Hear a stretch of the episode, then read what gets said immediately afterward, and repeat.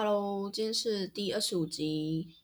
今天要跟大家分享的是，我上个礼拜日到彰化火车站附近，我是要去看一个国际艺术节。那看完之后，我到火车站附近的一家文具店跟独立书店逛逛。那逛完之后，就意外的发现旁边还有一家独立书店哦，好像。没有听过，那我就进去看。然后门一打开，就发现里面装潢是不大，但是墙面上都是黑胶唱片，然后那个播出来的音乐音质很好，当然黑胶嘛。然后很多的英文跟日文杂志相关的书籍，我就觉得哇，这个是一种主题性的书店哦。那刚好它这一期的主题是世界。我就看到了有日本的，那有讲到墨西哥的，有讲到爸爸很多个国家。那老板跟他聊一聊，他就说：“我这间店才开了两个月而已，那下个主题很丰富，那建议我也是十二月继续过去看。”然后聊聊聊，就知道老板三十几岁嘛，就比我大一点。然后原本是在台北当。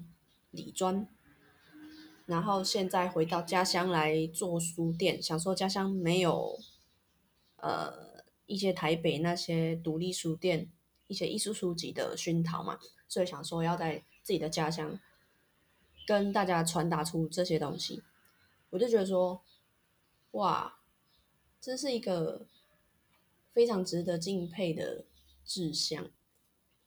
然后他也是在在地没有资源嘛。也没有人脉，因为当初都是大家都北上去求学，啊，都在那边生活，所以反而会去忽视了我们的家乡。那老板，我觉得他懂很多东西，但他也很谦虚。他说我们还在实验。那我就想说，哇哦，现在有些年轻人都选择回乡去。当农夫种田，然后想说要把自己家乡变得更好，这是非常值得敬佩的事情。因为虽然我一直都在自己的家乡读书、工作，就是没有离开过吧？啊，有啦，有离开过，到日本去。但是在离开日本后，我会就有一个想法，说我这么了解别人的国家，那我有了解自己的国家吗？就开始会去注意说。台湾本身拥有什么东西，然后还有我们有什么地方可以进步的？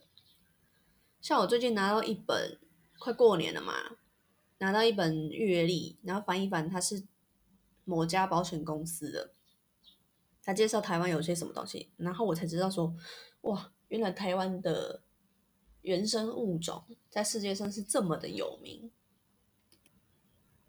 那台湾在历史上一路上被那么多的不同的国家文化殖民过、熏陶过，那是不是也间接的造成说我们人民很容易去往外看，然后并不知道自身的优点在哪里？如果我们能尊重自己、了解自己的话，那即使别人批判我们，我们也是站得住脚，并不会因为别人的一两句话而受伤。那现在是快过年了，就是大家都会想说，我要跟长辈见面啊，会不会被问东问西很烦什么之类的？一样嘛，就是你就是知道自己是怎么样的就好了，你不需要去为了你还没活出的那个自己而觉得烦躁，然后人家讲一下你就觉得自己很烂什么之类的，这样。三十岁，人家说是一个坎嘛，所以大家可能就很害怕。哇，快三十岁了，然后怎样怎样？我觉得，哦，过了三十岁以后，我就觉得你不用这么恐慌啊。虽然说孔子说三十而立嘛，但是那是孔子他自己他在讲他自己嘛，你不需要把自己套到他自己的想法里面去啊。而且那看他那个年代，古代可能读书跟寿命都没有我们这个年代久嘛。我们这个年代读完大学，起码都。二十二岁了，那如果你说再读个硕士，当个兵，差不多也二十五岁了嘛。那从小到接受填鸭式教育的我们，如果说到三十岁要达到所谓的三十而立，那你剩五年的时间嘛？所以我们要做的应该是接受自己真正的样子，给自己时间，而不是说我三十岁一定要达到多少钱啊，一定要什么物质上的成就。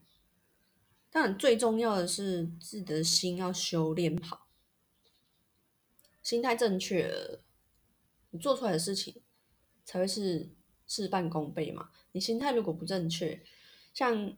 听过很多故事，就是有些人可能可能存款达到某个数字了，然后达到某一个物质上的成就了，那反而他就失去了活着的目的，他就会觉得说，我已经达到这些目的了，我还能有什么目的呢？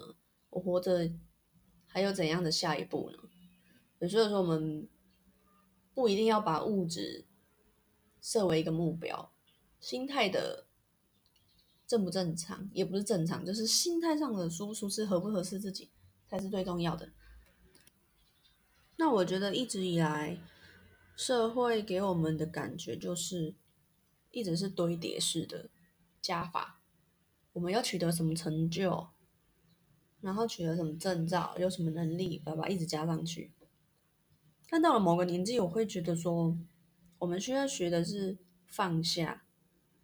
减法生活，就像你买了很多书，你读完它，你放在架上，那你不需要用的东西，你不想再赌的，你就要把它让它流通，比如说把它捐出去，或者是把它卖掉。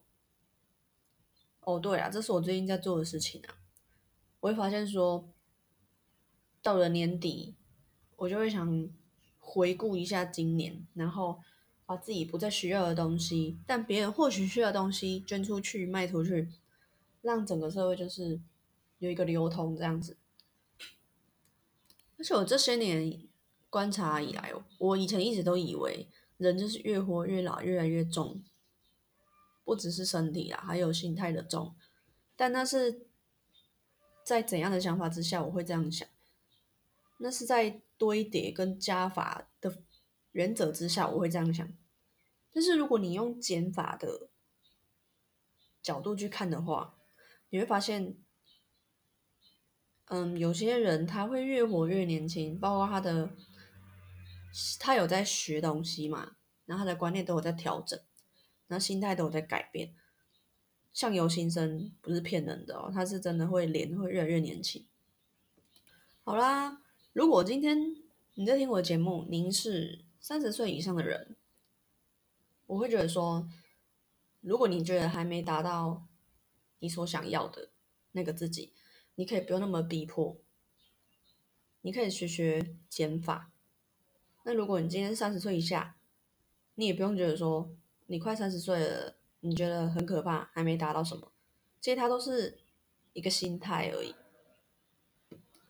我会觉得三十岁以前，你还是有很多的时间精力。可以去尝试很多的事情。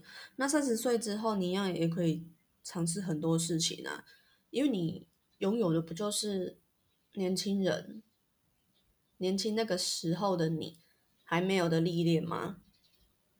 对，所以今天先分享到这里，拜拜。